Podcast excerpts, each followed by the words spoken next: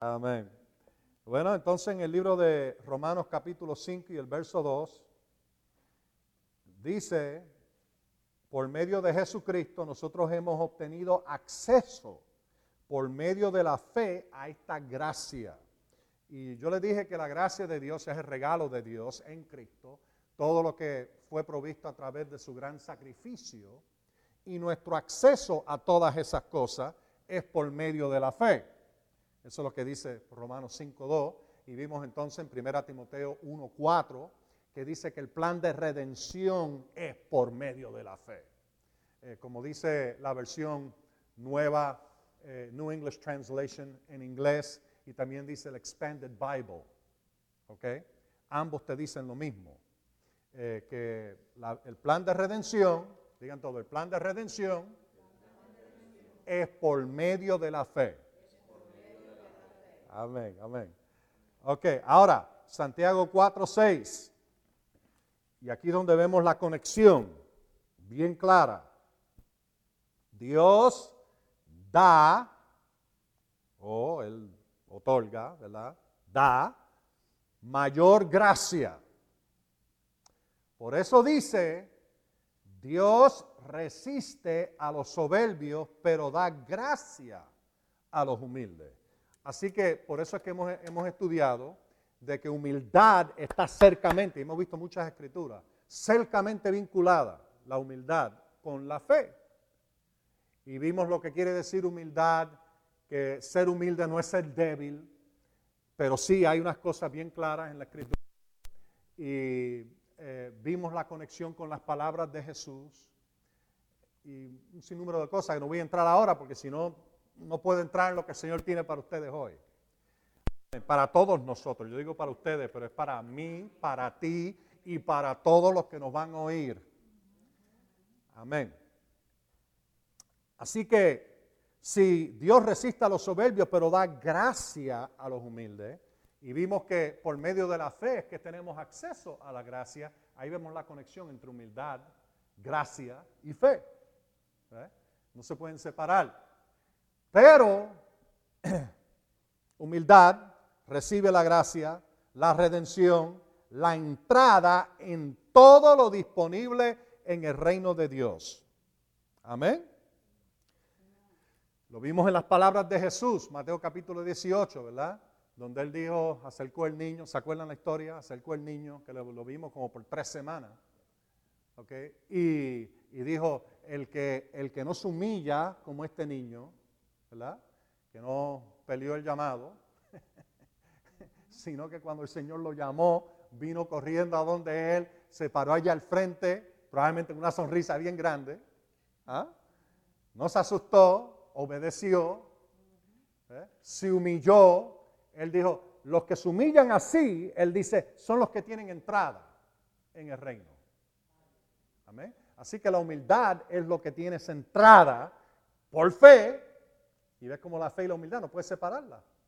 Es lo que tiene acceso a la gracia. Amén. Amén. Ahora lo opuesto, que dice ahí, Santiago 4, 6, Dios da mayor gracia, por eso dice Dios resiste a los soberbios, pero da gracia a los humildes. Así que lo opuesto a humillarse es la soberbia que Dios resiste o rechaza. ¿Me oyen? Quiere decir que soberbia va a ser un estorbo a tu fe. ¿Verdad que sí? Si humildad está conectada con fe y es lo que tiene acceso a la gracia, pues entonces soberbia va a ser un estorbo ¿ah? a tu recibir de Dios. Amen. Maybe next time we'll have an English. Dile. Mom, tell them that maybe next time we'll have English sometime. Amén. Gloria a Dios. Así que Dios resiste a los soberbios, pero da gracia a los humildes. Ahora, vamos a decirlo de nuevo. Lo opuesto a humillarse es la soberbia que Dios resiste. Vuelva atrás ahí. Ese verso Dios, digan todo, resiste Dios resiste la soberbia. Y esa palabra resistir es la misma palabra que se usa cuando un, cuando un rey sale a enfrentarse con sus guerreros a un ejército en pie de guerra. Y Dios está diciendo, yo me monto y me paro en pie de guerra en contra de la soberbia. Mira, e, eso está feo, porque Dios lo resiste, lo rechaza. Yo no quiero estar ahí. ¿Y tú? Yo no quiero estar en un sitio donde Dios empuja en contra tuya, en vez de recibirte y aceptarte. Pero yo no escribí esto. esto yo, tengo el privilegio de anunciarlo. Dios me lo da a mí, yo me tengo que corregir. Mira, yo soy humano igual que tú. Yo cometo errores igual que tú. La diferencia es si te vas a juzgar de tus errores o vas a seguir en los mismos día tras día. La palabra dice, si tú te juzgas a ti mismo, entonces juicio no viene a ti. Ustedes están más serios que, bien serio. Eh, está muy bien, esto es algo bien serio. It is serious, bien serio. Y, es tan importante, te voy a ser sincero, y decirte que no oyes mucho sobre esto. Y de la forma que yo te voy a ministrar hoy, espero que, que, que abra tus ojos. Amén. Amén. Ahora, esa palabra en el griego resiste, quiere decir salir al encuentro en batalla en contra del enemigo. Resistir, oponerse a alguien. Dios se para en formación de batalla en contra del soberbio. En otras palabras, el orgulloso y el altanero es enemigo de Dios. Ahora, vuelva atrás ahí en el capítulo 4, ya que eso le gustó tanto.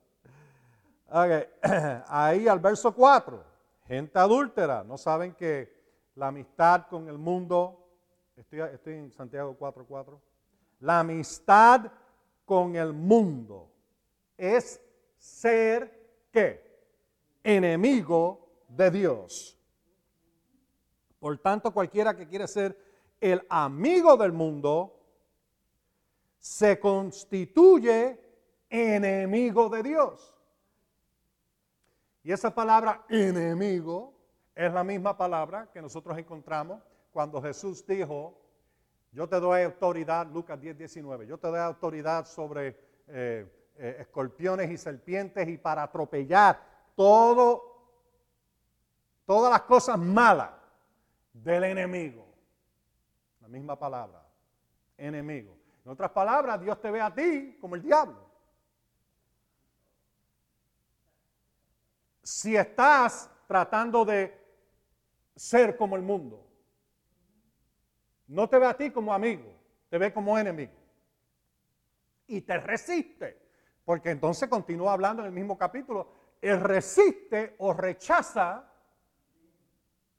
al soberbio, pero atrae y quiere y ministra y da gracia al humilde.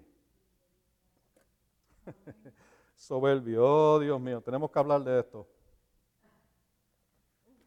Sé la soberbia. Tenemos que hablar en detalle. Porque esto es lo que Dios resiste y rechaza como su enemigo.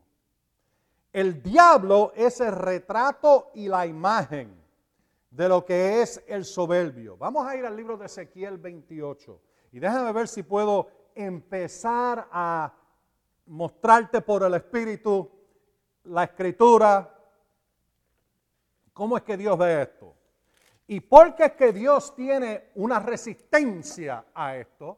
Y lo que vamos a ver, la razón, óyeme, la razón por que Dios resiste al soberbio es porque el soberbio es el retrato exacto, la imagen de su gran enemigo, el diablo.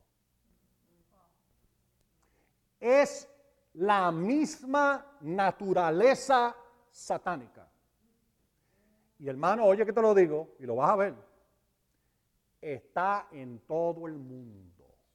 No, no digo toda la gente, digo todo el mundo, existe en todas partes. Existe y, y, sale por televisión, y sale por las noticias, y sale en los programas, y sale en la escuela, y sale, eh, lo ves en todas partes. ¿Por qué? Porque hay un enemigo suelto en este planeta en contra de Dios. Y su nombre es el diablo. Hay personas que no, no piensan así, piensan que todo es bueno, gris y malo. Pero no es así. Dios lo ve todo en blanco y negro. Bueno y malo. No hay camino intermedio con Dios. No existe. O estás con Él o estás en contra de Él. Eso es lo que enseña la Escritura. O es luz o es tiniebla. Y la Escritura dice, Dios es luz. Y en Él no existen las tinieblas. ¿Eh? Luz, tiniebla. Bueno, malo. Cielo, infierno. No hay más nada. Punto, se acabó. Es decir, justo, injusto. Amén. No existe el que es medio justo. No existe el que es medio malo. O es malo o es bueno. O es justo o es injusto. O es luz o es tinieblas. Todos los que piensan que, que es gris, no es oscuro, malo, no es de Dios. Ok. De nuevo, ya que eso le gustó tanto. Ezequiel 28. y ahora, e, e, esto ha sido un pasaje bastante controversial para muchas personas. Eh, muchos quieren decir de que este pasaje en realidad no está hablando del diablo, de que está hablando de un rey físico, pero te voy a mostrar algo aquí, porque él empieza en el capítulo 28, verso 1, palabra del Señor, vino a mí palabra del Señor diciendo, verso 2, o hijo de hombre, di al soberano o al rey, al príncipe, es posible que algunas traducciones de ustedes digan príncipe, ¿verdad que sí? Príncipe de Tiro, que así ha dicho el Señor Dios, por cuanto tu corazón se enalteció. Y porque a pesar de ser hombre y no Dios, dijiste, yo soy un Dios. Y estoy sentado en la sede de los dioses, en el corazón de los mares, porque igualaste tu corazón al corazón de Dios Ahí empiezas a ver, ¿qué, pasó? ¿Una batería? ¿Necesito una batería? ¿Cuál de ellos? No quiere que diga nada, pero... Él me hace...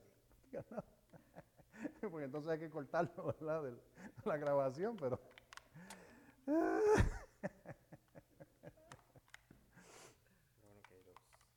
Amén, amén, amén. Put it right there. Amén. Está bien. Ay, Dios mío. Tengo dos. ¿eh? Tengo uno acá y otro acá. Tengo dos micrófonos. Ay, Señor. Y ahora noten esto. Ahí empiezas a ver esto de soberbia. Pensar que eres gran cosa, tendiosa. Pero e, esto es un caso extremo. Hay mucho más envuelto aquí que vamos a ver en un minuto. Uy, esto le va a gustar tanto a todos ustedes. Amén. He aquí tú eres más sabio que Daniel, eso es lo que él pensaba. Y no hay ningún misterio que te sea oculto, este era un sábelo todo. Y tu sabiduría e inteligencia, ahora oye, ¿notaste ahí que no dijo la sabiduría de Dios y la inteligencia de Dios? Dijo tu sabiduría y tu inteligencia. Hay una sabiduría e inteligencia que es del mundo. Y hay una sabiduría e inteligencia que viene de Dios.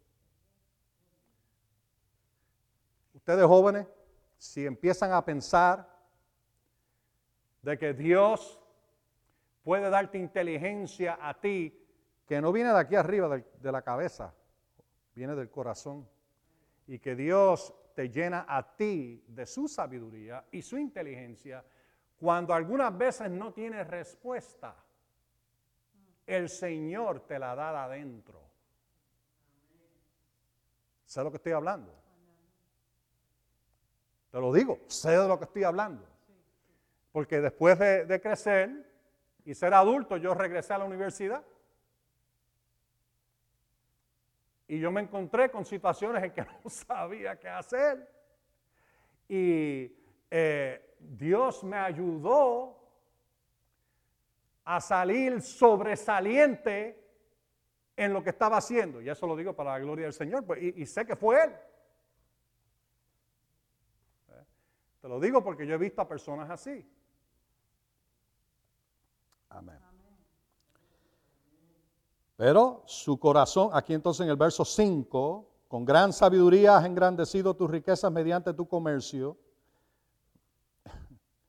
Quiero que tú veas tú, tú, tú, tú. Eso es equivalente al yo, yo, yo, yo. Mantenga eso en mente. Vamos a hablar de esto. Vamos a ver los sinónimos de soberbia. Y vamos a estudiarlos un poco. Tu sabiduría, tu inteligencia, tu corazón se ha enaltecido por causa de tu riqueza, dice ahí en el en el verso 5. No que las riquezas son malas, pero si permites que la riqueza te controle o el dinero te controle, no, no, el dinero no es malo. La escritura dice, el amor al dinero es lo malo. Algunos codician el dinero, eso es malo. Tenerlo no es malo. Usarlo no es malo. Ser rico no es malo. Ser pobre no es malo, excepto de que Dios te pueda ayudar y salir de eso. Que ya no estés en la pobreza.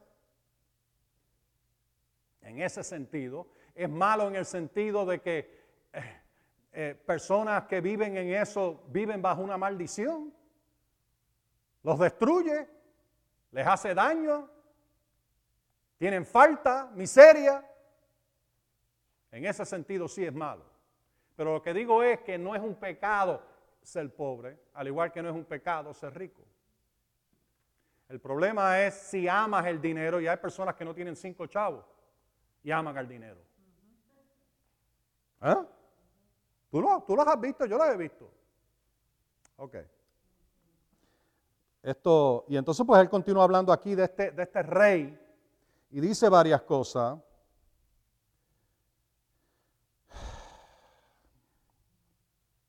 Verso, eh, bueno, verso 7, bueno, verso 6. Por tanto, así ha dicho el Señor Dios, porque igualaste tu corazón con el corazón de Dios. Es aquí, yo traigo contra ti extranjeros, los más crueles de las naciones. Esto es, este hombre fue entregado a sus enemigos por soberbia.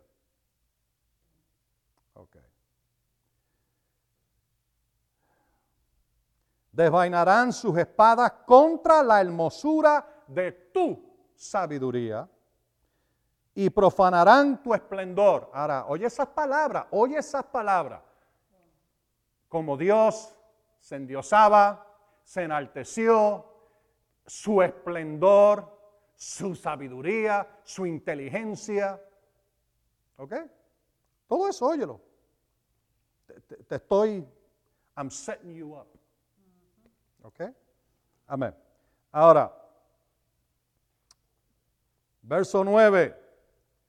¿Te atreverás a decir delante de tu verdugo, a pesar de ser hombre y no Dios, yo soy un Dios? En otras palabras, aquí el Señor está mofándose un poco. Tú vas a decir delante del verdugo, oh, yo soy Dios. No, Él está listo para ejecutar la ley en contra tuya. ¿Me entiendes lo que está diciendo? En manos de quienes te atraviesen y sigue por ahí. Ok, entonces cuando llega el verso 11, entonces vino a mí palabra del Señor diciendo, oh hijo de hombre, entona un lamento contra el rey de Tiro. Ahora, son dos palabras distintas. Arriba le está hablando al Nagid, al príncipe, y aquí le está hablando al Melech, en hebreo, el rey sobre Tiro. Dos personajes distintos. Algunas eh, anotaciones dicen, no, esto está hablando de la, de la misma persona. Ah. Vas a ver por qué. Y dile que así ha dicho el Señor tu Dios. Tú eras un modelo perfecto. Lleno de sabiduría y completa hermosura. Estabas en el Edén. ¿A qué rey nunca había estado en el Edén? El primero, el príncipe, el que era el, soberano sobre la tierra física, eh, la nación física de Tiro. Nunca estuvo en el Edén. En el jardín de Dios. Tu vestidura era de toda clase de piedras preciosas, rubí, topacio, diamante, crisólito, ónice, jaspe, zafiro, turquesa y berilo.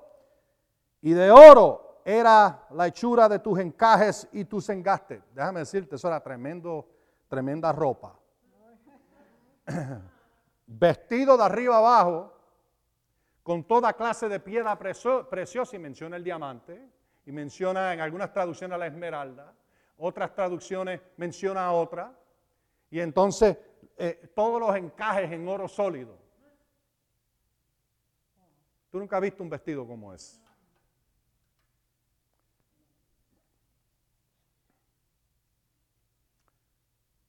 en el día que fuiste creado, fueron preparadas. Ahora, nota cómo está diciendo esto.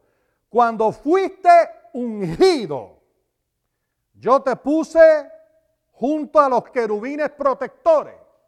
Eso es lo que dice, el, eh, estoy leyendo aquí la revisión de Valera actualizada del 2015. Querubines protectores. Bueno, si lees en el libro de Daniel, capítulo 10, vas a encontrar de que esto está hablando de una posición de ángeles. Querubines protectores son ángeles protectores y básicamente, según lo que veo en la escritura, hay dos o tres, no se sabe exactamente, pero hay, hay ángeles, millares de ángeles, pero querubines protectores habla de uno, por ejemplo, Miguel, el arcángel, el arcángel Miguel.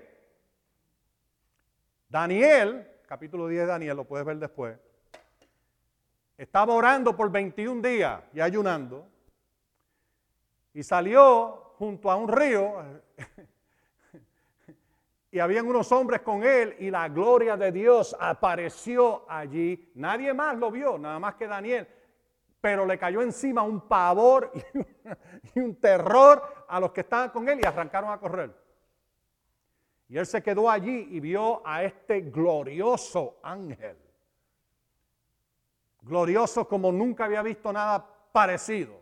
Sus ojos parecían llamas de fuego. Sus pies como bronce bruñido.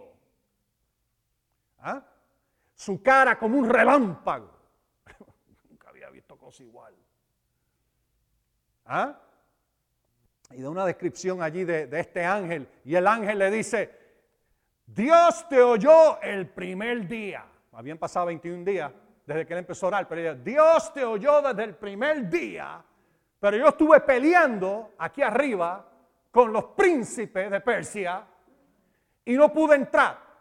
¿Qué príncipe? Bueno, él te empieza a decir, no pude entrar, pero vino Miguel a pelear para abrir el camino para yo poder venir a traerte esta, esta contestación a esta oración. Daniel 10, lo lees después, glorioso. Hay un montón que podemos aprender ahí, en otra ocasión lo hablamos de eso.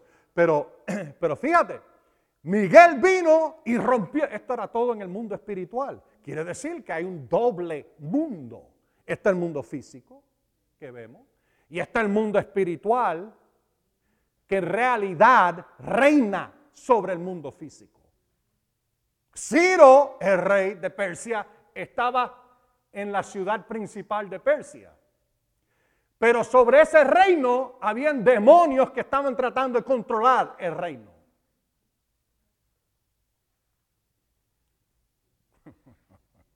Bueno, por eso es que dice nuestra lucha, dice el apóstol Pablo, no es contra carne y sangre, sino contra principados y potestades y espíritus inmundos en lugares espirituales. Y dice, por tanto, toma la armadura de Dios para que pueda resistir. ¿Ah? Y allí te da la lista completa de la armadura, no de Mickey Mouse, de Dios. Wow, tú sabes, tú puedes ir allá afuera y comprar esta armadura, pero ¿qué es eso comparado con la armadura de Dios? Mira, cuando, cuando hablamos del escudo de Dios, eso, eso no hay nada que pueda penetrar. Cuando hablamos de la espada de Dios, se acabó el tema. Lo máximo. Y esa es la armadura que Él ha dado el privilegio al creyente poder usar para pararse firme contra todas las acechanzas del diablo. Dice allí mismo, Efesios 6. ¿Ah? Wow. Bueno, aquí tú empiezas a ver de que este en Ezequiel 28 no puede ser el hombre. Está hablando de un ser que fue creado por Dios, fue ungido y fue puesto en el jardín del Edén, en el paraíso de Dios, que luego más tarde vemos como Dios lo trae a la tierra y ahí empieza Adán y Eva. Pero esto existía mucho antes. Y mira lo que está pasando aquí. Verso 14. Cuando fuiste ungido, yo te puse junto a los querubines protectores, estabas en el santo monte de Dios y andabas en medio de las piedras de fuego. Eras perfecto en tus caminos, en tu actividad, lo que estabas haciendo. Desde el día que fuiste creado, ángeles son seres creados por Dios.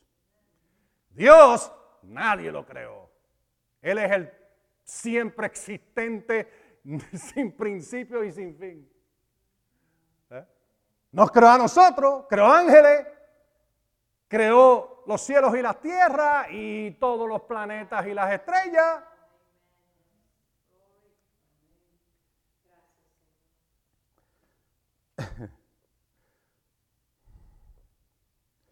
Él dice aquí, eras perfecto en tus caminos desde el día que fuiste creado hasta que se halló en ti, ¿qué? maldad. ¿Y ahora qué fue esto? A causa de tu gran comercio. Aquí tú tienes el principio del traficante. Sí, empezó a traficar, eso lo quiere decir la palabra comercio, sus ideas, su doctrina, su rebelión y su soberbia a los ángeles había más nadie en aquella ocasión, en aquel tiempo.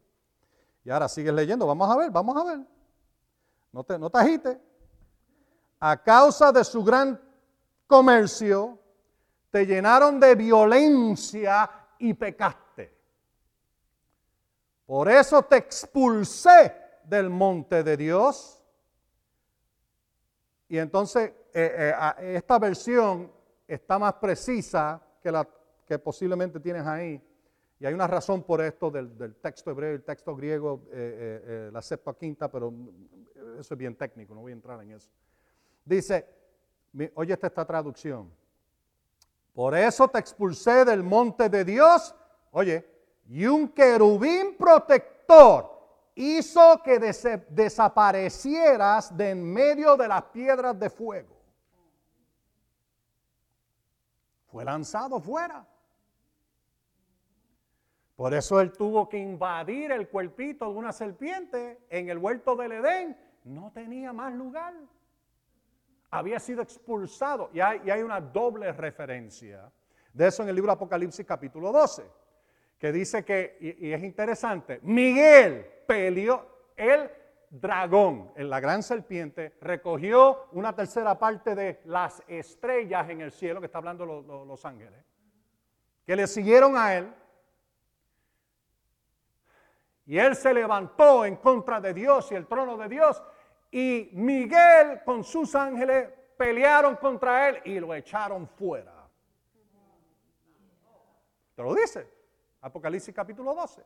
Esa es una doble referencia. Porque tomó lugar la segunda vez cuando Jesús pagó el precio y resucitó de los muertos victorioso. Venció al diablo. ¿Me oyen? Amén. Ahora, aquí tú puedes ver. ¿Estás listo? Verso 17. Oye, oye. Tu corazón se enalteció debido a tu hermosura. A causa de tu esplendor se corrompió tu sabiduría. Yo te he arrojado en tierra, te he puesto como espectáculo ante los reyes por tus muchos pecados y por la iniquidad de tu, de tu comercio, tú un traficante. Profanaste tu santuario, tu lugar santo, lo perdió. Tenía un lugar con Dios y él se levantó, lo puedes leer allá en, el libro de Isaías 14, dice que él, dijo, él dijo, yo voy a levantar mi trono sobre el trono de Dios y yo voy a ser igual que el Altísimo. Y Dios le dijo, te voy a lanzar abajo y para abajo va. Así fue. ok, ahora, con todo eso en mente, ya que le gustó tanto. Ok, soberbia.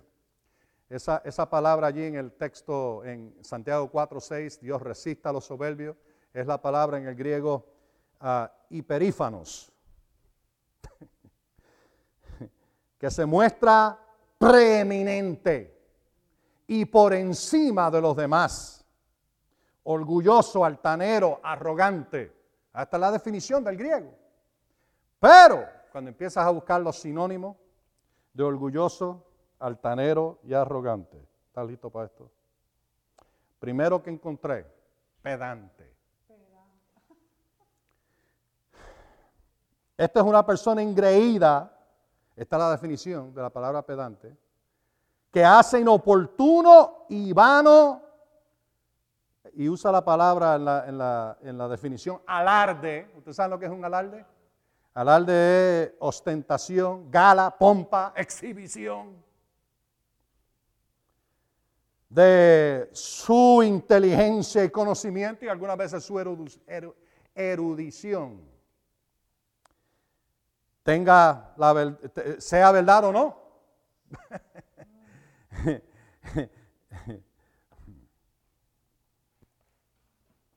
oh, estos son los que, los que llaman que le digan doctor, profesor.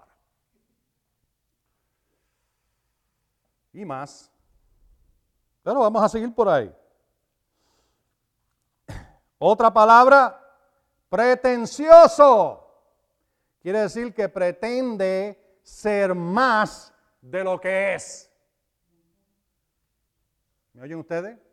Pretende ser más de lo que es. Tú sabes, va a New York, va por la calle y como no se puede comprar un Rolex de verdad, se compra uno de embuste.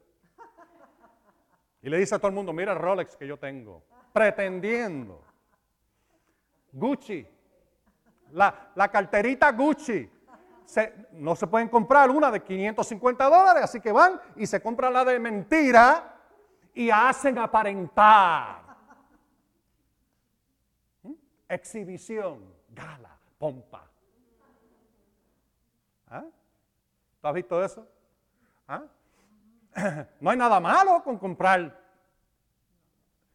eso, eh, no hay nada malo con eso, pero si es para aparentar ser más de lo que eres, es soberbia. Tú sabes, es como, como algunas personas tratan de, de, como dicen en inglés, keep up with the Joneses. Tú sabes, en otras palabras, tú tienes un vecino y eh, tú sabes, tienes un carrito que está medio, medio malo y tu vecino viene y llega a la casa con su tremendo Cadillac o con su tremenda eh, guagua SUV del año con todo, como, dicen los, cubanos, con todo lo hierro y sin miseria. ¿Mm? Todo, todos los, los, all the gadgets, tú sabes, todas las cositas. Adentro, todas las cosas electrónicas. No hay nada malo con tener algo así. Pero entonces tú llegas a tu casa y ves que él tiene tu vecino tremendo SUV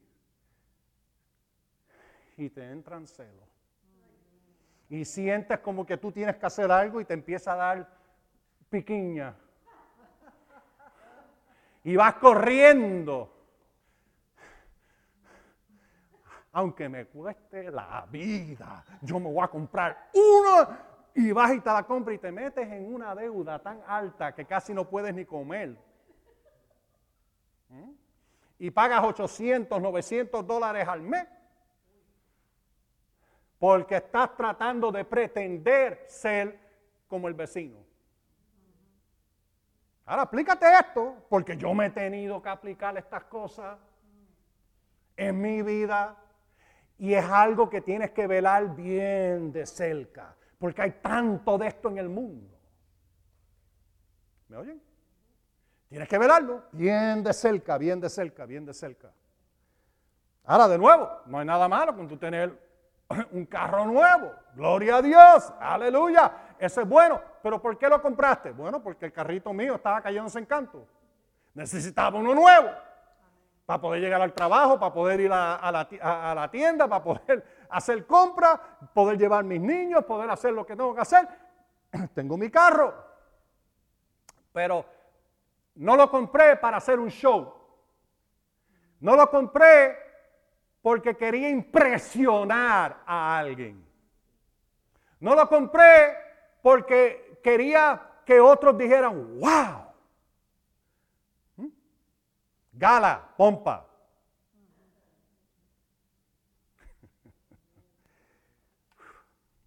Es mejor tener un carrito que no le debes nada a nadie y seguir ahí en tu carrito hasta que, y, si necesitas otro, ora, pídele al Señor que el Señor te supla y vete y cómprate otro.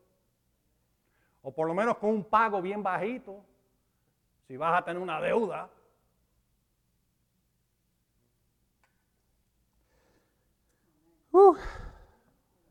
qué bueno que les gustó tanto eso. Oh, oh Señor. Recibiste 10 dólares, pero cuando todo el mundo te pregunta, te abochornaste en decir que fueron nada más que 10 dólares. Y le dijiste a todo el mundo que fueron 1500. Ahí empiezas a ver algo bien importante. La mentira está asociada directamente con la soberbia. Directamente. Es imposible tu mentir en humildad. No va a pasar. La razón por que personas mienten, la gran mayoría de las veces, es por soberbia. No solamente por engaño, por soberbia. ¿Ah? Ahora yo te voy a decir algunas cosas, te, digo. Orgulloso, altanero, cuando yo me estaba criando, te puedo dar una historia. ¿Te puedo dar una historia? Yo me estaba criando. Mira, yo me crié en un hogar que lo tenía todo. Mis padres eran muy ricos. Tenían todo. Papá era dueño de negocio, teníamos los mejores carros, vivíamos en las mejores casas, vestíamos de lo mejor. Y entonces, pues, me dio a mí con unirme a los Boy Scouts. Y mami y papi me compraron todo, los uniformes, todas las cosas, la cantina, eh, todo, todo lo que tú te puedas imaginar, el hacha, todo Boy Scouts. Mire, eso costaba dinero aún entonces. Y yo estaba tan orgulloso con mis cosas. Tenía un orgullo asqueroso. Uno de esos orgullos, uh, uh, uh, un orgullo asqueroso. Y fui con toda mi pompa y le mostraba a todo el mundo todo lo que yo tenía.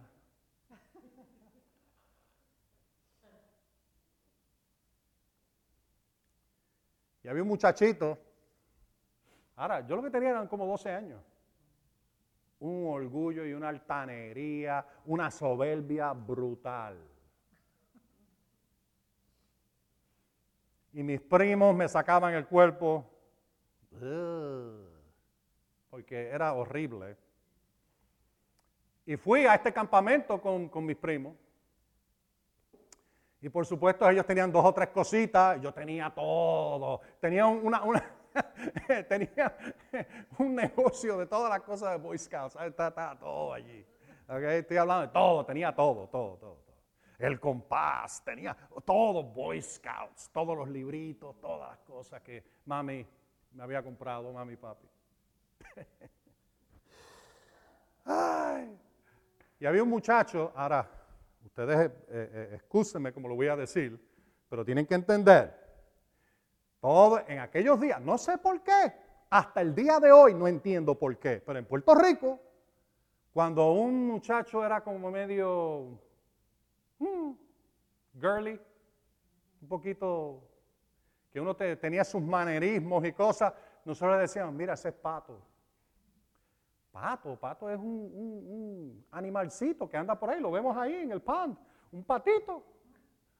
Se pone en el pan y tú lo ves que patalea, no sé si es porque camina cómico, pero este muchacho tenía sus manerismos y nosotros decíamos, uh, ese es pato. Yo, yo no lo había dicho, pero todo el mundo lo hacía y lo mofaban y se reían de él. Y yo no sé qué me entró. Pero me dio la gana a 12 años también de, mofar al muchachito. Dije, mira, que si esto, si lo otro, con esa altanería y esa cosa. Y parece que lo cogí en mal día. Y el muchachito, el patito, me brincó encima y me dio tremenda pela allí al frente de todo el mundo. Me, restrayó mi cara contra la tierra y le hizo así. ¡ah! Tenía lodo de arriba abajo. Estaba a mess, tú sabes, just a mess. Tremendo, ¡ah! lleno de lodo por todas partes. Y yo me levanto y ve, uh, todos los muchachos, porque sabían de la altanería y lo orgulloso que yo era, me tomaron a mí y me cogieron a mí y empezaron a mofarse de mí. Uh, el que el patito le dio tremenda pela. Le dio tremenda, como decimos Puerto Rico, tremenda salsa. ¿Ah? Eso te baja un poquito. ¿Tú sabes lo que hizo? Mi papá averiguó de que yo, ah, de que un muchacho así, en su pensar, me había dado tremenda pela y él dijo, no, tenemos que ayudar a este muchacho, tenemos que ayudarlo, tenemos que ayudarlo. Porque la verdad es, de, bueno, papi cuando estaba en el ejército, eh, por un tiempo, él fue boxeador del ejército. Y tú no te metías con mi papá. Con mi papá, el que se metía iba a salir mal. Sabía pelear. Sabía de boxeo. Y cuando él vio eso, él dijo, tenemos que ayudar a este muchacho a defenderse. Y tú sabes lo que él hizo, al final, al cabo, para adelantar la, historia, él se encontró a un maestro de karate acabado de llegar de Japón, que no comía cuento. Tú no podías jugar con él. No solamente hablaba poquito inglés, era todo en japonés. No hablaba nada de español, pero daba unas clases bien estrictas y mi papá dijo, ahí es donde lo voy a poner. Mira, y fue duro. Nosotros practicábamos, no es como hoy que tienen todos los, los mats, tú sabes, los, los matrices y, y, todo el mundo se ponía toda clase de protección. Tú sabes, hoy, no, eso es tú sin protección y en cemento. Ni tan siquiera alfombra. ¿Ah? Y aprendí algo de humildad. No mucho, pero algo. Bueno, vamos a seguir adelante. Eh, ahora, ustedes ven, a través de mi vida, yo me he tenido que juzgar en estas áreas. No todas, pero en muchas de estas áreas. Y vas a encontrar que si eres honesto, tú te tienes que juzgar también. Porque Dios recibe. ¿Cuántos quieren que Dios te dé y manifieste su gracia? Vamos a ver, levanta la mano si tú quieres que Él manifieste su gracia. Ok, en ti. Ok, ahora, ¿cuántos de ustedes quieren que Dios los rechace? Ninguno. Nadie. Ok, otro. Ay, otro eh, sinónimo de soberbia, orgulloso, altanero, arrogante, es inmodesto que no tiene virtud, que modera, templa y regla las acciones externas. En otras palabras, un bocón, majadero, enojón, insoportable. ¿Quieren más? ¿Quieren más? En otras palabras, no pueden controlar su boca, su enojo, su gesto, sus acciones. Ese es el soberbio. Presuntuoso. Tú sabes, eh, eh, está como el guapetón anda, tú lo ves que anda por ahí. Entonces como que el cuello, como que lo levantan más de lo normal. Y tú los ves. Sorry, I didn't mean it. ¿Eh? Y tú los ves guapetón. Hey, hey. Tienen ese scowl, esa, esa, esa mirada y ese eh, eh, horrible. Eso es parte de la soberbia. Aquel que pretende pasarse también por muy elegante y lujoso, sin discreción. Entonces está el engreído. Esta es parte de la soberbia. Estos son sinónimos. Demasiado convencido de su propio valor y que es irreemplazable en todo. Es un, esta es tremenda palabra, ególatra. En otras palabras, tiene el ego por las nubes. Solo piensa en sí. Pasa mucho, mucho tiempo al frente del espejo, mirando su belleza. Ahora, no hay nada malo con mirar. Mira, déjame decirte algo. Gracias a Dios por espejo. Porque lo peor del mundo es tú salir a la calle y tener en tu ojo o en tu nariz que, moleste a otras personas y les, ofenda. Así que gracias a Dios por espejo, que te vista y se te olvida, varón, subirte el zipper. Gracias a Dios por el espejo. ¿Ah? No hay nada malo con verse bien y mejorar, si uno puede. Verse bien y mejorar, si uno puede. No hay nada malo con eso. El problema es Cuando eso se sale fuera de proporción y las horas pasan y nadie te puede quitar del espejo y te mira de frente, de atrás, de todos lados, espejo, espejo, mirando tu gloria, tu esplendor.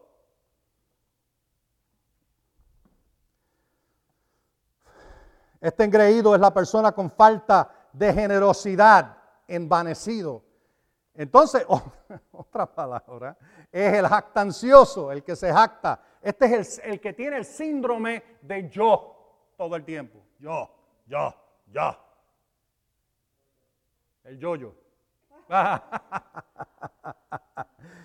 Ay, Señor. Presuntuosamente. Con fundamento, sin fundamento. Y también de las actitudes, acciones y dichos con que lo hace. Tiene mucho que ver.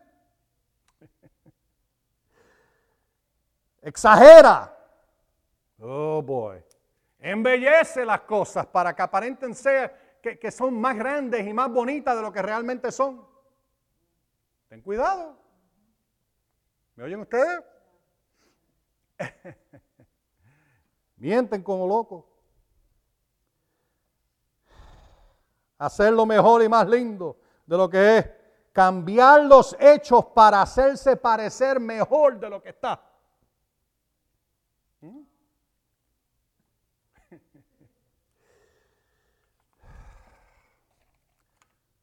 Te voy a decir como, como, como podemos, you lie like a dog en inglés.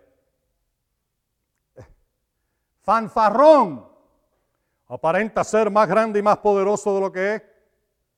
Imperioso, manda o se comporta con autoritarismo, una actitud mala e inflada que ejerce autoridad sobre los otros con exceso. Porque si estás en un trabajo, alguien va a tener autoridad en ese trabajo, pero no debe de ser overbearing, no debe de ser que, que usa la autoridad para rebajar y hacer daño a los demás. ¿Me oyen ustedes? Despectivo, otra palabra, que manifieste, manifiesta, perdón, idea, eh, tú sabes, antes de seguir, esta gente eh, eh, imperiosa también algunas veces son crueles y abusivos para mostrar que tienen autoridad y poder. Yo he visto algunos policías que se les sube la cabeza así. No todos, hay muchos que son bien humildes, que yo los conozco personalmente, son bien humildes. Otros que le dan un poquito de autoridad en cualquier parte y ya piensan que son un Dios. Y nadie le puede decir nada. Tú no has visto a gente así. Nadie le puede, nadie le puede corregir. nadie puede enseñarle nada. Piensan que lo saben todo. Mira, por eso es que yo le he dicho tantas veces a ustedes, todos los días yo aprendo algo nuevo con Dios. Yo aprendo algo nuevo algunas veces con mis hijos algunas veces con mi esposa, aprendo algo nuevo. Todos los días tienes que mantenerte así. Mientras tú pienses que ya llegaste a lo máximo, altanero, lleno de soberbia. Ok. Manifiesta, despectivo, manifiesta ideas de menosprecio, humilla a las personas, es despreciativo, ofensivo. Ahora, óyeme, hay una diferencia entre ser ofensivo, porque le diste la palabra a alguien y se ofendieron, le diste la palabra en amor a alguien y se ofendieron. Porque Jesús en ocasiones, especialmente cuando estaba tratando con, eh, espíritus religiosos, inmundos, estoy hablando, por ejemplo, cuando él se paró en, Mateo 23 y en Marcos 7, y le habló a los fariseos y a los doctores de la ley, él fue bien duro, bien duro y ofensivo, pero estaba hablando de parte de Dios, eso es muy distinto. Aquí estamos hablando de una persona que sencillamente es ofensiva, busca cómo ser ofensiva hacia otro. ¿Entienden la diferencia ustedes? Ok, entonces desestima, desdeña, desaira, desecha ¿Quieres oír otra palabra que quiere decir soberbia? Ahora, ahora se están, se están, están viendo esto. Despótico, abusivo, arbitrario. En otras palabras, siempre busca su propio bienestar, más nadie. Dictatorial, dominante. Todo tiene que ser a su manera. ¿Mm? My way or the highway. mi manera o te va. Bueno, hay orden. Si tú vas a un trabajo, hay orden, hay regla. ¿Ah? Y se supone que tú guardes las reglas, hagas las cosas conforme a, a lo que te piden. ¿Verdad que sí? Pero es muy distinto cuando tú tomas la actitud que no te corresponde y quieres ser autoritario, quieres ser dominante. ¿Me oyen ustedes?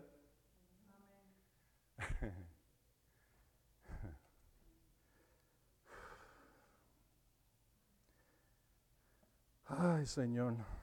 Hay una gran diferencia eh, entre eh, ser tiránico despótico, abusivo. Y una cosa es ser exigente para mantener la calidad y orden. Eso está bien. Pero otra cosa es que cuando la gente no cumple con tus expectativas, tú empiezas a rebajar y a, a, a despreciar y a humillarlo. ¿Me oyen ustedes? Oh, esto le está gustando tanto a ustedes. Altivo. Otro sinónimo, orgulloso, altanero, soberbio. Vuelve que vuelva a lo mismo. Ya lo hemos visto. Endiosado es otra palabra para eh, soberbia. Divinizado, glorificado y adorado. ¿Cuántas personas no les gusta la adoración de los demás? ¿Ah? los fanáticos, la adoración del pueblo, la adoración de la gente en la escuela, la adoración es ser la reina, el rey de la escuela, el que todo el mundo mira, la adoración de todos los niños y jóvenes.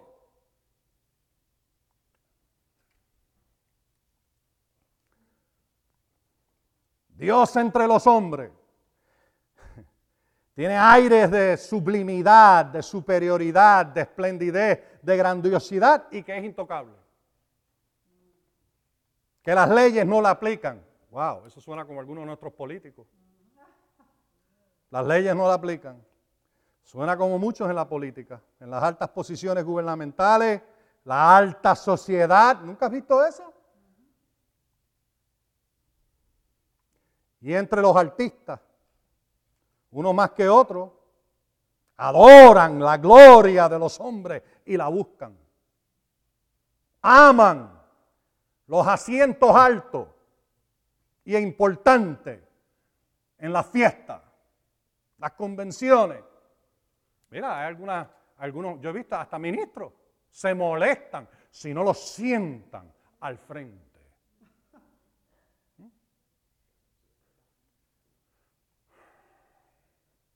Voy a decir más sobre eso en un momento. buscan el reconocimiento del hombre.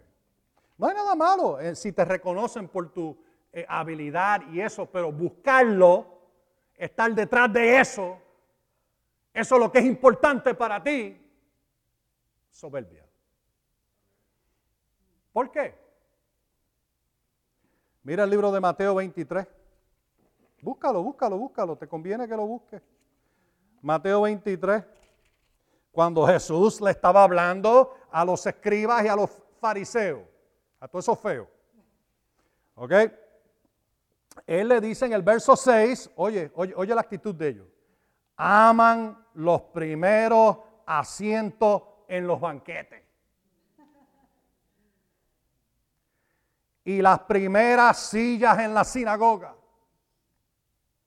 Mira, yo me acuerdo allá en, la, última iglesia que pastoreé, nosotros, todo el mundo, ahora, ahora el grupo está creciendo y no, es necesario, pero según crece el grupo, hay que empezar a sentar las personas en orden, especialmente si está grabando para televisión. Tú no quieres que haya un montón de, lugares, sino que, se vaya eh, eh, todo en orden y que, y que no hayan gaps, ¿verdad? Que no hayan asientos vacíos. Se ve mejor en la televisión. ¿Verdad? Entonces, tienes el sitio lleno con asientos vacíos, eso no se ve muy bien. con dos o tres asientos vacíos. Mejor es llenarlo. Así que eh, no solamente eso, aprendimos de que tener orden, y estoy hablando, nosotros nos sentábamos todos en orden. Tú venías y entrabas, tú no tenías oportunidad de decir dónde querías sentarte. Venía y decía, ok, sigue por aquí en esta fila hasta el final. Y no era que te sentaras en el medio, era que ibas hasta el final y te sentabas allí y empezaban a ir una... Tuvimos unas cuantas personas que se opusieron drásticamente y no querían hacerlo, llenos de, orgullo y soberbia. ¿Qué te, ¿Qué te cuesta? Como quiera vas a oír el mensaje vas a verlo todo. No, pero ellos tenían el lugar específico donde querían sentarse. Y yo me acuerdo de una señora que se quedaba atrás, esperando que llegara el lugar donde ella se iba a sentar y se metía rapidito en la fila para, ver si podía sentarse allí. Y nosotros la cogimos. Le dijimos, no, usted llega aquí, usted entra. ¡Uh! Esa señora se puso, se enojó, se molestó. Y en una ocasión no vino como por tres meses y después regresó. Estaba, estaba ella como, como una fiera. Y tú le veías el diablo encima lo que tenía.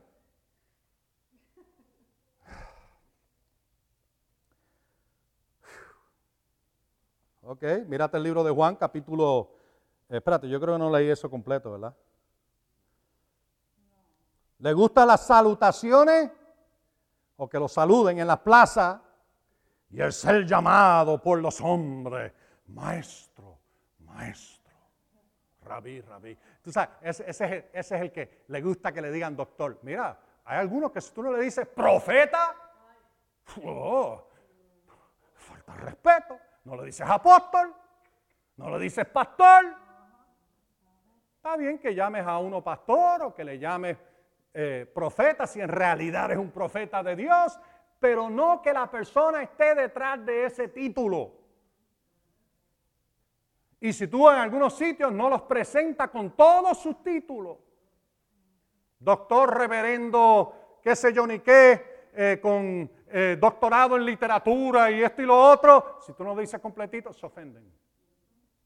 Buscan el reconocimiento del hombre. ¿Tú sabes lo que yo empecé a decir? Cuando yo llegaba a las iglesias, ni me introduzca. Cuando me invitaba, no me introduzca. Diga, este es el hermano Dan Rodríguez y entrégalo. No digas más nada. Yo me acuerdo en una iglesia, yo hice eso. Y el hombre que estaba allí, el pastor, le picaba tener que hacer eso. Tú sabes cómo Y finalmente dijo, pero.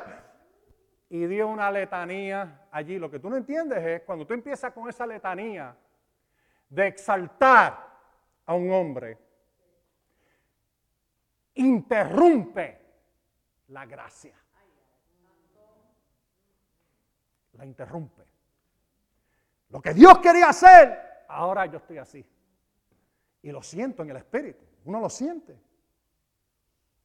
Por eso es que ustedes, maybe lo han visto en el pasado, lo han visto en alguna ocasión. Alguien viene y empieza a decir, oh hermano, tú hiciste tan tremendo y esto y lo otro. Yo dije, gloria a Dios, amén. El Señor sea la gloria. Él nos los dio. ¿Por qué? No quiero que se interrumpa la gracia. Dale la gloria a Él. Ahora, míralo, míralo, míralo. Juan capítulo 5. Oh Señor, ¿se están jugando? ¿Se están jugando? Hello, hello, hello. ¿Se están jugando? Yo, yo, cada vez que yo hago esto y ministro esto o ministro algo de esto, yo me juzgo a mí mismo. No estoy apuntándole el dedo a nadie. ¿Me oyen? Capítulo 5, verso 41. Mira, porque yo he sido culpable de muchas de estas cosas. En alguna ocasión u otra en mi vida. Y me he tenido que arrepentir.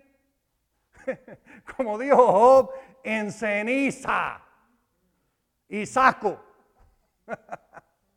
porque lo hice mal. ¿Me oyen ustedes? Y algunas veces tuve que hasta ir a la persona donde disparé lo que dije y pedirle perdón. Eso te estás humillando. Estás mostrando humildad.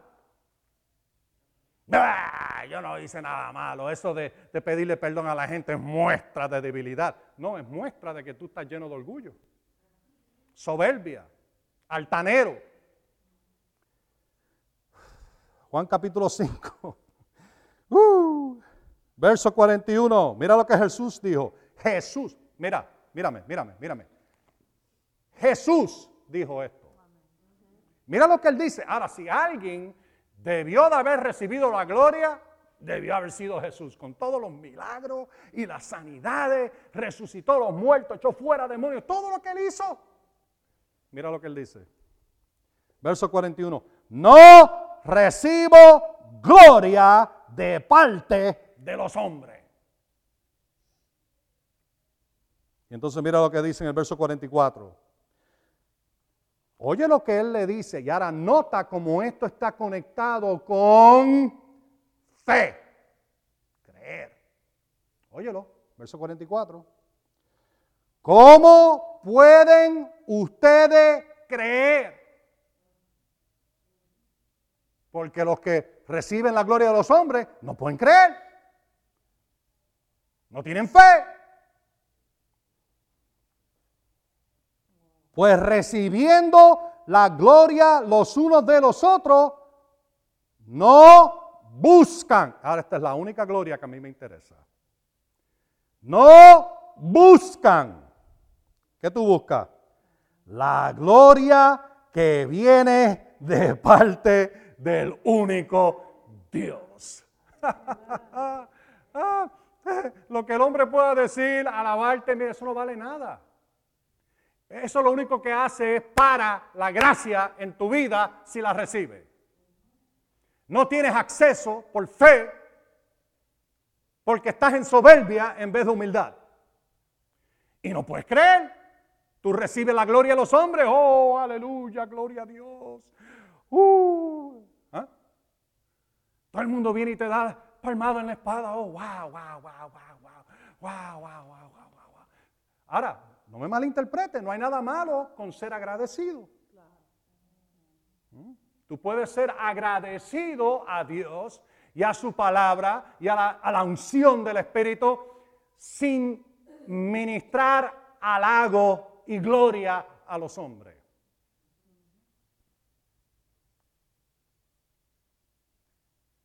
Tienes que tener cuidado con esto de recibir halago, recibir gloria. ¡Uh! Eres. Y te ponen en un pedestal.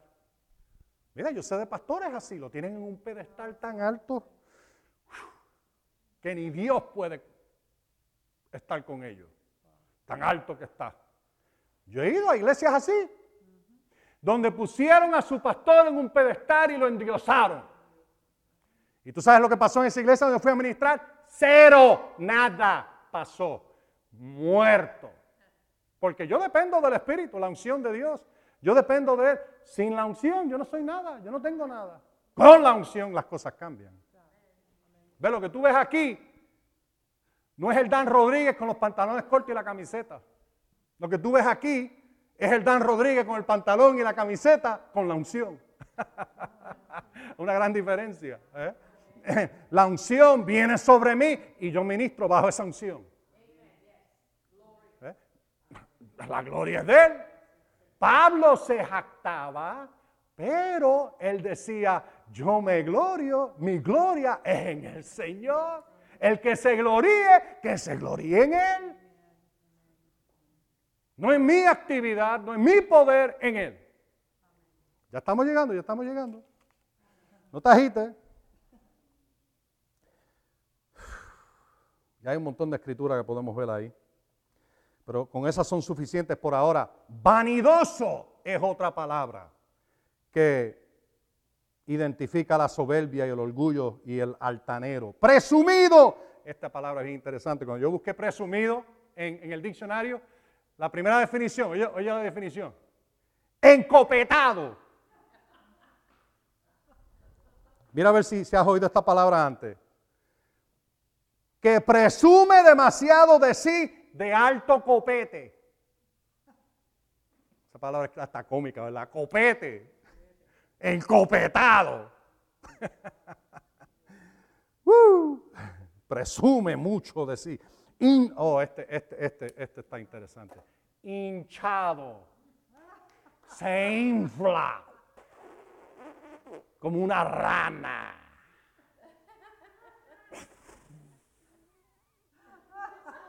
Sale la, la, la, abajo, se infla. Tiene la cabeza tan grande que se rasca con fuego. Casi no puede cargar con su cabeza. ¿Ah? Oh, Dios mío. Neisa, tú sabes exactamente lo que yo estoy hablando. Tú lo viste en, en los hoteles. En los hoteles, ella trabajaba en una sección del hotel donde venían todos los artistas. Y venían con su lista de 150 cosas y de 12 páginas de todo lo que ellos demandaban y esperaban. Y, y no, no pedían, demandaban. Y si tú no cumplías con, querían sus toallas de un cierto color con, con la letrecita entretejida que realza. ¿Ah? Querían sus bebidas específicas que tenían que traer desde, desde Inglaterra a Puerto Rico. Tenían todas estas cosas. ¿Tú sabes que hay ministros así? Quieren su chofer. Ahora, yo sé que esto, esto es duro decirlo y no todos son así. Muchos son muy humildes y son gente de Dios, pero hay algunos. Si no vuelan en primera fila y no vuelan en primera clase, no van a tu iglesia. Y demandan una cantidad de dinero para ministrar en tu iglesia. Yo me acuerdo de un, músico. eh, eh, cuando tremendo talento, la persona estaba ungida. Ungida. Tocaba ese instrumento y la gloria de Dios caía. Y empezaron a alabarla y a halagarla. Una mujer. Y se le subió toda la cabeza. ¿Ah? La próxima vez que yo la vi, y esta era una, persona que se quitaba los zapatos para tocar el instrumento y estaba en la presencia de Dios y glorificaba al Señor. Se- ya vestida y todo eso, y demandaba de 3 mil a 5 mil dólares por cada vez que aparecía en una convención o en una iglesia. Y llegó el momento en que la gente le dijo, bye bye baby, por su orgullo, su actitud de diva. ¿Ah? ¿Tú sabes dónde viene la palabra diva? Diosa. ¿Ah? Uy, cómo se enojan si no todo está en su exacto eh, eh, posición. Si, no- si tú no entras al... si es- llega a entrar una de estas personas así en su cuarto del hotel y las flores no están exactamente donde tienen que ir, con todas sus meriendas y la nevera llena de todo exactamente como dijeron, y si no hablan, y es más, algunos hasta te, te dicen, no quiero que nadie me hable a menos que yo le hable. Mira, y por ahí podemos seguir sus demandas y sus cosas. Y he visto eso. ¿Has visto, has visto, has visto? ay, ves al ministro entrar.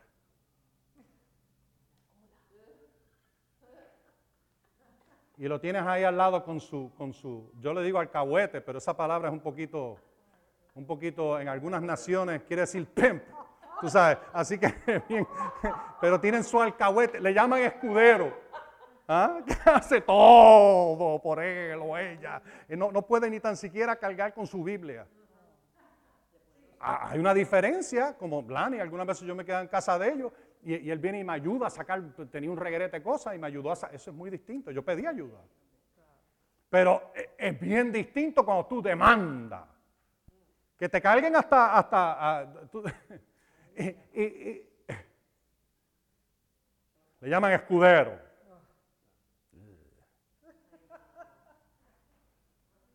Hay una diferencia si tú estás con, con un hermano o una hermana y tú le sirves a ellos de ayuda y de protección.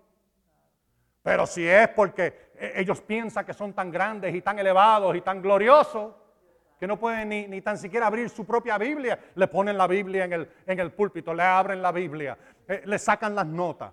Vienen y o, o, o, eh, hoy en día pues sacan el iPad y se lo, se lo, ponen ahí todo perfecto y los espejuelos y todo y todo y le sacan y, y le, y, ah, le cambian los zapatos. Yo lo he visto, le cambian hasta los zapatos. Lo único que falta es besarle los pies.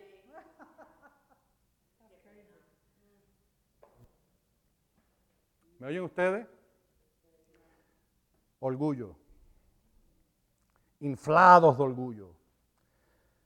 Y tú oyes, y he oído a ministros de su llamado, su ministerio, sus logros, mis seguidores, mi congregación, mis discípulos, mi iglesia.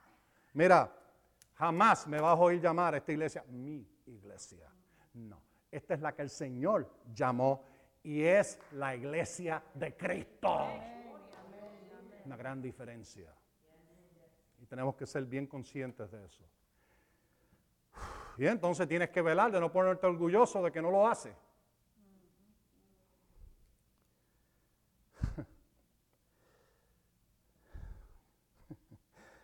Igual con la farándula, tú sabes, las estrellas de cine. Bueno, la palabra te habla de estrellas errantes. Sí, te habla de eso. y, y, que su destino, pues no sirven a Dios, no sirven las cosas de Dios, están en contra.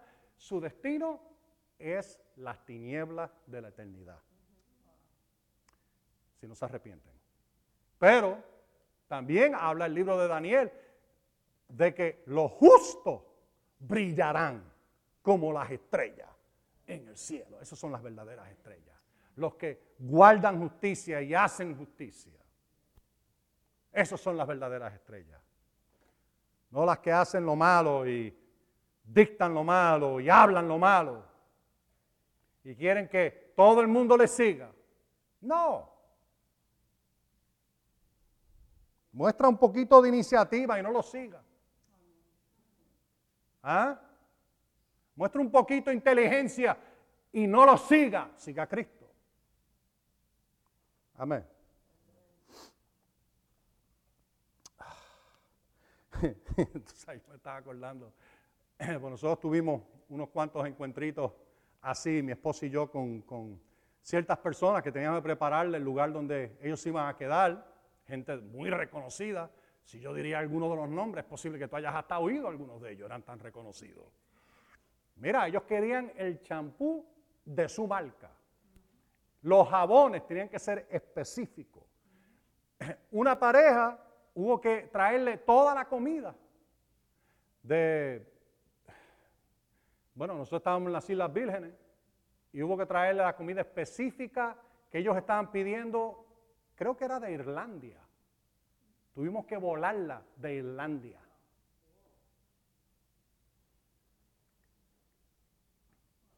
Hoy se molestaban. Yo me acuerdo de esa señora porque no, no encontrábamos unas flores en particular que ella quería encima de su mesa cuando llegaron. Mire, esa mujer montó un alboroto cuando llegó y encontró las flores que quería, montó un alboroto y fue bien abusiva porque las flores no eran exactamente lo que ella quería. Soberbia, orgullo, endiosada.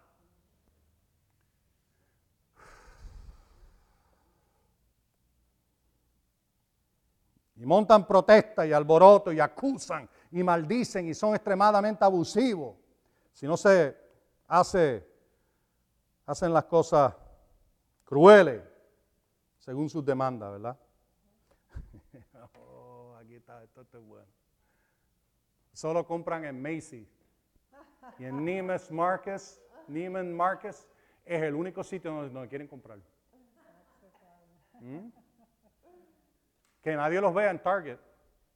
Que nadie los vea en Walmart. ¿Mm? Oh, no. Eso está muy por debajo de ellos. Es- esa es la actitud que hay que tener a eso. Rechazarlo. No, acepta- no hay nada malo con ir a Neiman Marcus. ¿Entiendes lo que te estoy diciendo? No hay nada malo con ir a Macy's. No hay nada malo con ir a un sitio elegante y bonito. Pero la actitud, el propósito, ¿ah? lo que está detrás de eso, ¿es porque quieres comprarte algo bonito o es porque quieres pompa, gala, reconocimiento? Que te miren con celo. Ah, yo solamente me pongo pantalones de tal y tal sitio. De marca.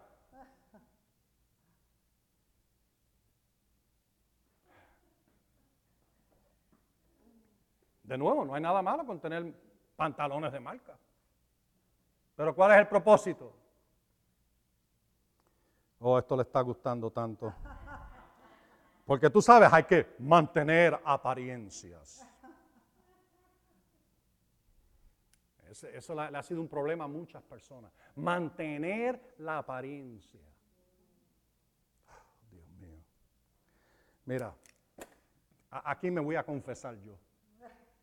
Cuando yo era ministro en aquella otra iglesia, y yo iba a una reunión de ministros y me sentaban al frente, en el área de ministros. Y entonces empezaban otros ministros a hablar contigo, a decirte de sus cosas, y siempre tú volvías para atrás hablando de algo más grande. Altanería, orgullo, porque mejor no te callas y dejas que el hombre se goce en lo que Dios hizo por él. O la mujer se goce. ¿Por qué tratar de, de one man upmanship? Lo que llaman, tú sabes, eh, eh, eh, tratar de mostrarte más grande y mayor y mejor.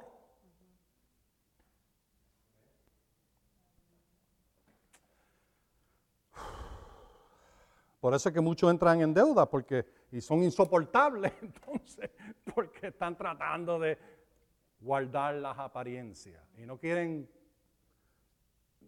estar en una situación. No, Dios me libre de yo irme eh, eh, y viajar por coach. Yo solamente viajo primera clase. Nada malo con viajar primera clase. Yo he viajado muchísimo por primera clase. Y también he viajado en coach y también he caminado. A patita. Cuando no tenía carro. Pero Dios me dijo, tú tienes que ir allí a aquella iglesia. Y fue de Dios, porque yo fui allí, estuve seis meses ministrando en esa iglesia. Pero no tenía ni carro. Y a patita me tuve que ir todos los días. Todos los días.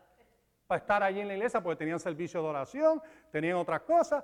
Y yo estaba todos los días casi allí, hasta que finalmente el Señor me bendijo con un carro. Y el Señor, óyete esto, me dio el privilegio a mí de una de los ministros de esa iglesia que estaba caminando a patita. Y el Señor me dio a mí a mi esposa el privilegio y la bendición de poder darle un carrito a ella.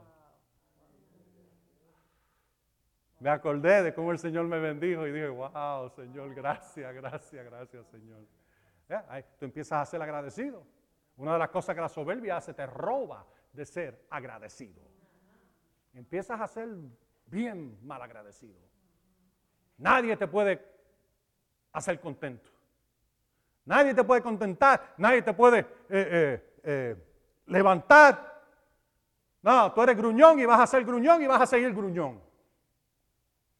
Soberbia, orgulloso, altanero.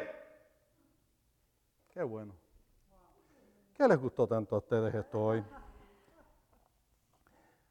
Uh, y no me faltaba decir esto. Los ministros que venden taquillas a sus eventos. No entienden que le quita el derecho a los feligreses de aprender a cómo ser dadivosos, voluntario, vo- tú sabes, voluntariamente. Me pregunto qué diría Jesús hoy, el apóstol Pablo, de todo eso. Bueno, yo, yo te puedo decir, Balaam cobraba por profetizar. Número 22, 7 lo llama el honorario del adivino. La nueva versión internacional dice dinero para pagarle a los, eh, por los conjuros. Lo que Jesús pensaba de Balaán y sus prácticas lo puedes ver allí en el libro de Apocalipsis, capítulo 2. Él dijo, arrepiéntanse de las obras de Balaam o yo voy a venir y voy a pelear contra ustedes con, con, eh, la espada de mi boca. En el libro de Segunda Pedro te dice de que Abraham, de que Balaam, no Abraham, Balaam, amaba la paga de la injusticia. Y por ahí puedo seguir el libro de Ezequiel capítulo 3, 13 y el verso 19 habla de aquellas que se llamaban profetizas y no la eran, no eran profetizas, que daban sus palabras del Señor por puñados de cebada y pan, un intercambio. Mira, eso es prostitución espiritual, se venden por un honorario. ¿Y tú crees que, esto, esto, eh, yo estoy exagerando? No, no, no, no estoy exagerando.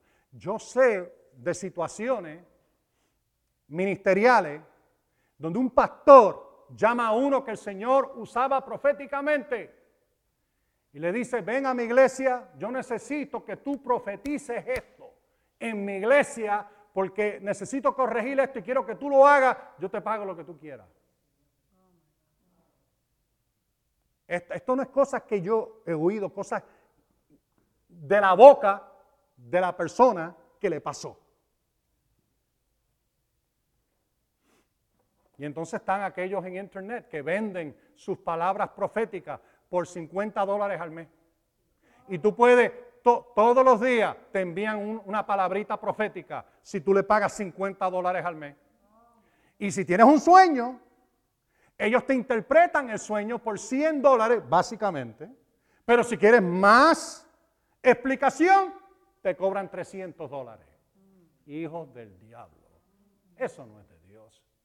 Tú nunca viste a Jesús hacer eso, ni Pablo hacer eso, ni Pedro. El que trató de darle dinero a Pedro cuando lo vio que él estaba imponiendo manos y personas estaban recibiendo el Espíritu Santo. Él dijo que tu dinero perezca contigo. ¿Cómo tú te atreves a pensar que puedes comprar el don de Dios con dinero?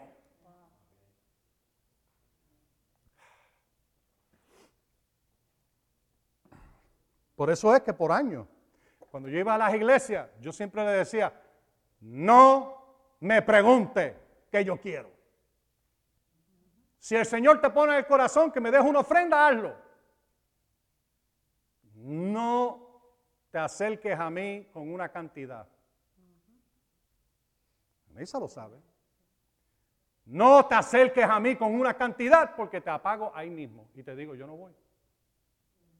Yo no voy porque el don que Dios ha puesto sobre mi vida no está a la venta.